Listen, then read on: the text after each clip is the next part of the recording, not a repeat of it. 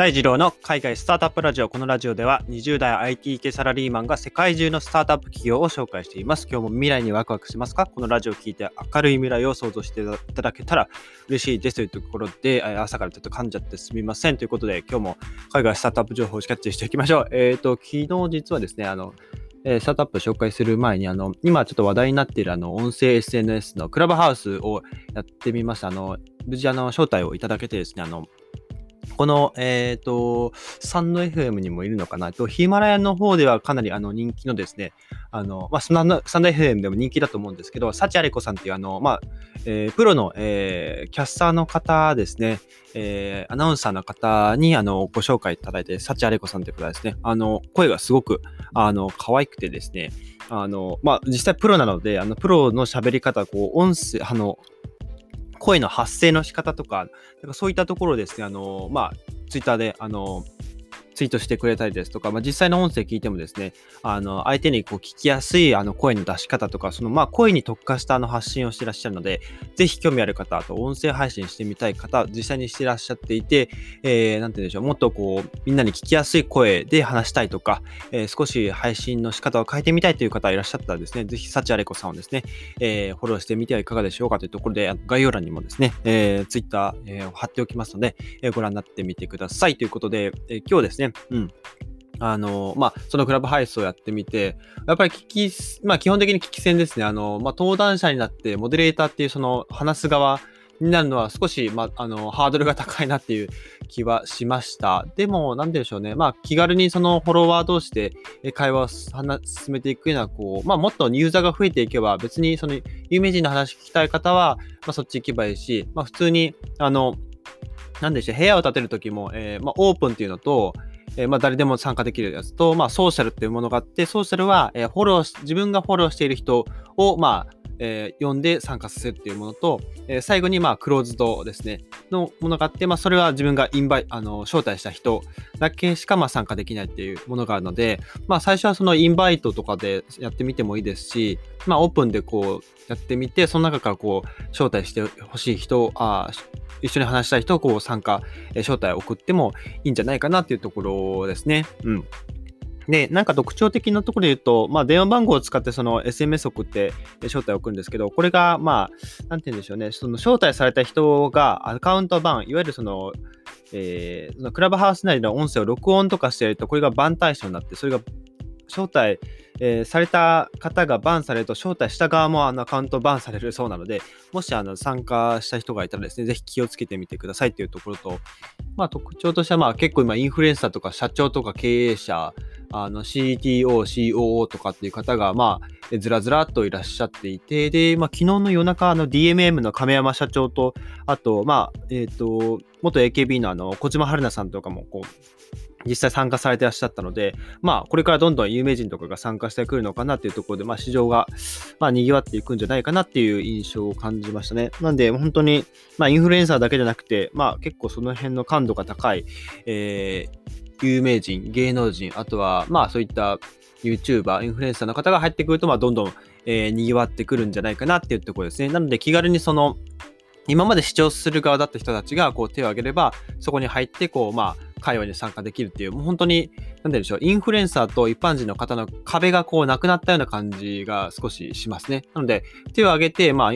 インフルエンサーの方が、どうぞ喋ってくださいという形で、こう、発言権をいただければ、まあ、全然、あの、会話に参加できるので、ただ、まあ、海外の部屋見てると、まあ、1000人規模で、えっ、ー、と、なんて言うんでしょう、会話したりしてたりするので、まあ、なんでしょう、言うんでしょう、あの、発言する人がですね、もう40人ぐらいいるので、もう、誰が何言ってるのか分かんない状態とかになってるのは、部屋はちょっと見かけましたね。なので、その辺のこう、まあ、制限とか、まあ、人数制限とかができるのか、まあ、できないのかっていうところ、また、あと実装されるのかっていうところは少し気になりますね。というところで、クラブハウスの話は以上にしてですね、えー、今日はあの賃貸の敷金の代わりに保険商品を販売する Rhino っていう会社ですね、ご紹介していこうと思います。これ、えー、 TechCrunch Japan ですね、あの見つけたんですけど、えっと、 Rhino ですね、不動産向けにですね、保険商品を、不動産屋向けに、えー、まあ、オーナーとかそういった不動産屋向け、物件を管理している不動産屋向けに、まあ、保険商品を提供していて、これを使うことで、えっと、その不動産屋はですね、まあ、いわゆる伝統的なその敷金ですね、敷金を、まあ、なくして、その代わり、敷金の代わり、役割を果たすようなその保険商品を、えー、部屋を借りる人、えー、まあ、賃貸人っていう、賃貸人、賃貸する人の方に、えー、まあ、通常料金で、え提供することができると。うん、いうことですね。まあ、最初の敷金って結構高いじゃないですか。都内だと、まあ、物件によると思うんですけど、まあ、10万とか15万とかかかる場合もあるし、まあ、もっと低い、まあ、6万とか5万とかっていう場合もあるかと思うんですけど、やっぱり入居するときってその敷金払わないといけないので、ハードルやっぱり若干高いですよね。そこを取っ払おうっていう形ですね。あの、で、まあ、最初にその敷金、まあ、あの、一人暮らしされてる方とかは、まあ、えー、まあ、聞き慣れたワードだと思うんですけど、まあ、一応説明しておくと、敷金っていうのは、えっと、まあ、家を借りる人ですね。えー、借りる人が、まあ、部屋を汚したりとか、まあ、損傷させた時に、まあ、あの部屋出る時に、えー、修繕費用として当てるための、えー、お金なので、えっと、まあ、なんて言うんでしょう。オーナー、えー、部屋を貸すオーナーさんが、まあ、事前に預かるお金のことを、まあ、敷金というと。うん。なので、まあ、例えば何でしょうね。まあ、最近はあんまないと思いますけど、まあ、入居した人が、まあ、タバコ吸う方で、で、タバコ吸うと、あの、ヤニでその壁が茶色くなるんですよね。で、茶色くなると、まあ、壁張り替えないといけないじゃないですか。うん。なんで、その時にその壁の張り替え代として、えーえー、家を借りた人、あのアパートを借りた人が、まあ、その敷金を使って、その壁の張り替え代としては、まあ、当てるみたいな、うん。そんなイメージですね。まあ、別にその入居してから、あのー、なんて言うんでしょうね。家がそんなにこう、修繕する必要がなければ敷金も返ってくるっていうパターンも、まあ、割とあったりするので、まあ、できるだけ、まあ、家を汚さないように、あの、壊さないようにっていう、大事に使いましょうっていうところなんですけど、うん。で、それが敷金ですね。うん。まあ、物件、賃貸物件の多くは、その、そういった契約時に、まあ、敷金の支払いがま必要ですと。で、敷金を預かっていくことで、まあ、家賃滞納した時の、まあ、リスクの担保にもなると。まあ、場合によってはその敷金から、え、家賃を差し引きますよっていうこともあできるということなんですね。で、えっと、このライノの話に戻っていくと、アメリカ時間の1月26日に、えっと、ライノが9500万ドル、えー、日本円で約98億円の資金調達を、まあ、したと発表がありましたと。で、これで、えっ、と、ライノの総調達金額が、えー、5億ドルですね、えー、約518億円弱ぐらいになったそうです。で、まあ、すごい成長しているかつ、まあ、それだけ成長があるから、まあ、資金を調達しているということは、まあ、言わずもがなかなと思うんですけど、まあ、家主がですね、そのライ,、えー、ライノに加入していれば、まあ、オーナーですね、ライノに加入していれば、その、えー、借りる人側がそのライノに、まあ、サインアップ、えー、まあ、ログインというか、まあ、できますと。で、まあ、そうでなかったら、そのオーナー、家主にですね、その、えー、賃貸する側からですね、えー、家を借りた人側からですね、ライノの、まあ、加入のオファーなんかもできる。えー、家を借りたいんですけど、こう、ライノっていうのがあって、まあ、ご相談させていただけませんかっていう形でですね、まあ、交渉もできるみたいですね。後の交渉の仕方は、まあ、ライノ自身がやってくれるんじゃないでしょうかというところでですね。うん。で、えっ、ー、と、まあ、その、敷金のことを英語でセキュリティデポジットって言うんですけど、まあ、この敷金がなくなるということで、まあ、アメリカでは平均約9万円ですね。うん、これが結構高いと。特に若者の方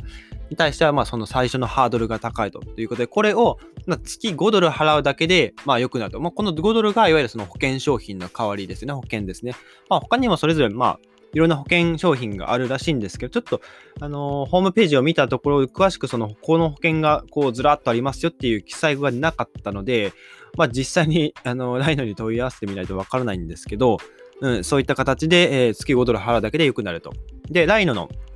えー、まあ、えー、賃貸人の人は、その、余震のスコア、えー、クレジットスコアとか言いますよね。えっ、ー、と、まあ、その人の、えー、なんて言うんでしょう、過去にその大きな借金をしたかとか、あとは銀行の審査とかで、まあ、この人過去に借金何回もしてるからお金貸せるかどうかの判断をするために、まあ、信用スコアっていうのが、えー、ありますと。中国とかだと G マ信用っていうそのスコアがあって、まあ、環境にいいことをしたとか、あのボランティアをしたとか、なんかそういったことに対しても、その、まあ、その人の、えー、大二郎の、まあ、G マ信用、信用スコアっていうのがあって、まあ、それがですね、あの会社の就職とかにも影響するぐらい、まあ、今結構ポピュラーななものになってきてます。日本だと、えっと、ちょっと名前忘れちゃったな。まあ、いくつかあるんですよね。確かなんちゃらスコアってごめんなさい。忘れちゃったんですけど、まあ結構有名なものがありますよ。うん。それが僕たちの日常生活でどう関わってくるのかっていうと、まだまだその影響は、えー、薄いかと思うんですけど、これからまあそういった、えー、この人は信用できるかどうかを数値化した、まあえー、クレジットスコアっていうのが、まあ、ぼちぼち普及してくるのかなっていうところですね。で、まあ、ライノはその余震のスコアにや、あとは収入に関わらずですね、まあ、万が一の補填も、えー、してくれるし、まあ、その対応ですよね。あの、まあ、加入で、ライノを使っていただけるということなんですね。まあ、で、家主側がですね、あの、加盟、ライノに加盟すれば、その、あ部屋の空いているその、まあ、一軒、そのアパートがあるじゃないですか。まあ、30個ぐらい部屋があって、まあ、その空室をですね、あの、まあ、探してくれるんですよ。賃貸する人を、まあ、代わりに探してくれると。で、まあ、家主側にも結構、まあ、メリットがあって、まあ、そういった、こう、代わりに、家主、えー、賃貸人か、賃貸人を探してくれたりですとか、あとは、なんていうんですか、まあ、いわゆるその、その物件にパーソナライズされた、まあ、保護というか、まあ、保険商品をこう、ご案内してくれると。まあ、その、まあ、万が一何かあった時の補填、まあ、なんでしょうね、まあ、火事があったとか地震があったとか、まあ、そういったところも含めて、そういった補填をですね、その家の、まあ、何かあった時のその損害レベルに応じて、まあ、用意してくれるというのが、えー、ライノの、まあ、一つメリメリットというか特徴にはなりますね。まあ、何かアクシデントが起きれば、あの平均まあ4日以内で、まあ、ライノが対応して、まあ、保証してくれると。うん、家賃滞納とかについても、えー、オーナーさん側に、まあ、取り持ってくると。おそらくこの対応っていうのが、えー、ライノが、えー、家主側に一旦家賃を払うか何かして、まあなんでしょうね、請求をするのかどうかっていうところですよね。あの、賃貸人の方に対して代わりに請求してもらうとか、うん。そんな形になるんじゃないかろうかというところのサービスですね。で、ライノの親会社であるですね、まあ、カイロスの CEO、カイロスさん、カイロスの CEO のジャインさんって方がいるんですけど、アンクル・ジャインさんですね。この方ですね、まあ、えー、まあ、こういった資金投資についてもいろいろこう、尋ねたところですね、あの、まあ、ライドに対しても、その投資を、親会社として投資をしていると。いうところで、えー、カイロス自身はですね、その、まあ、いわゆる若い方向けの、まあ、コストを下げたいと、まあ、生活コストとかを、まあ、下げたいとおっしゃっていると。で、まあ、ライドはその目的にフィットしていて、まあ、その理由としては、その賃貸の初期費用っていうのは結構、まあ、高いものになってくると。まあ、日本だと、えっ、ー、と、敷金9万円とかだと、まあ、結構いいところですよね。どこだろうな。まあ、なんて言うんでしょうね。都内だと、山手線沿線の一つ手前の郊外とか、なんかその辺あたりになってくると、まあ、これぐらいザラにするんじゃないかな。もっとするのかな。うん、と思うんですけど、まあ、9万円ってですね、まあ、結構高いじゃないですか。初期の家賃も払うのにプラスして、あとはまあ礼金とかもえ物件によってはあることが多いので、まあ、入居するだけで20万とか30万とか行く場合とかもあったりすると思うんですけど、まあ、これをま若者向けに下げていきたいと。うん。まあ、参入の障壁というか、まあ、ハードルを下げていくっていうことですよね。うん。ということで、えー、サービスを展開していて、で、まあ、借りる、家を借りる人は、まあ、敷金を用意するために、まあ、その、実際に家を借りる、まあ、その入居する時期を遅らせることがなくなるっていうことも、まあ、メリットの一つと。その、敷金が高いことによって、えー、入居できないっていうのがあって、その、まあ、オーナー側としては、家主側としては、え家に早く入居してほしいじゃないですか。えー、毎月家賃も発生するんで。なんですけど、まあ、その敷金が高いから家に入れないと、うん、いうことがありますと。うん、それをまあ解消できるということなんですね。うん。で、えー、さらにジャインさんが、えーとまあ、その家主とまあ賃貸にの方のまあ両方にとってその賃貸の壁を低くして、まあその潜在顧客ですよね。まあ本当には家借りて一人暮らししたいんだけどなって思ってる人たちに向けてその間口を広げていくと。で、そういった対象の顧客、まあ、ユーザーが増えていけば、賃貸される物件もおのずと増えていきますよねっていう、まあ、仕組みを作ろうとしていると。で、えっと、まあこの今のコロナ禍においてもですね、まあ、この経済状況がまあラインを後押ししているっていう話もあって、ジャインさん自身はそのコロナウイルスのまあ流行があって、その、なんていうんですよね、ライノの、まあ、中核の保険商品があるらしいんですけど、まあ、その利益をですね、あまりこう、まあ、なんていうんでしょう、こう邪魔してないというか、逆にその、そういった保険商品があるからこそ、あの、なんて言うんでしょうね、今ちょっとコロナで、あの、まあ、都心に住みたくないというか、別に都心に住む必要ないとか、まあ、テレワークでね、郊外に移ったりとか、なんかそういったこう状況も、まあ、あったりするじゃないですか。まあ、そういったところの、こう、まあ、なんて言うんでしょう、まあ、経済状況もありながら、えー、ライノが、まあ、それに今の状況に合ったその保険商品っていうのを提案している、まあ、提供していることで、まあ、割とこう逆風というかは追い風になっているということらしいです。うん。で、まあ、ライノのそのサービスについてはまあこんな感じなんですけども、今その、まあ、さっき話したようなその参入障壁を下げるというか、まあ、ハードルを下げるですよね。まあ、これが結構トレンドになってきてるのかなって、スタートアップ企業の中で、えー、トレンドになっているのかなと思っています。例えば、えっと、後払いの BNPL、最近だとまあアメリカのアファームとか上場申請していると思うんですけど、あの、まあ、なんて言うんでしょう。例えばビトンのバッグを10万で買いましたと。で、買ったら、えっと、まあ、分割払いがまあ基本的に選べるわけですよ。で、まあ、その4回払いを、えー、確か2週間ごととかだったかな？に、えー、分割で支払えると。10万なんで、まあ、2万5千円ずつ、えーまあ、2週間ごとに、払えると。うん、分割で払える。で、その分割で払える時の、えー、なんて言うんでしょう。あれです。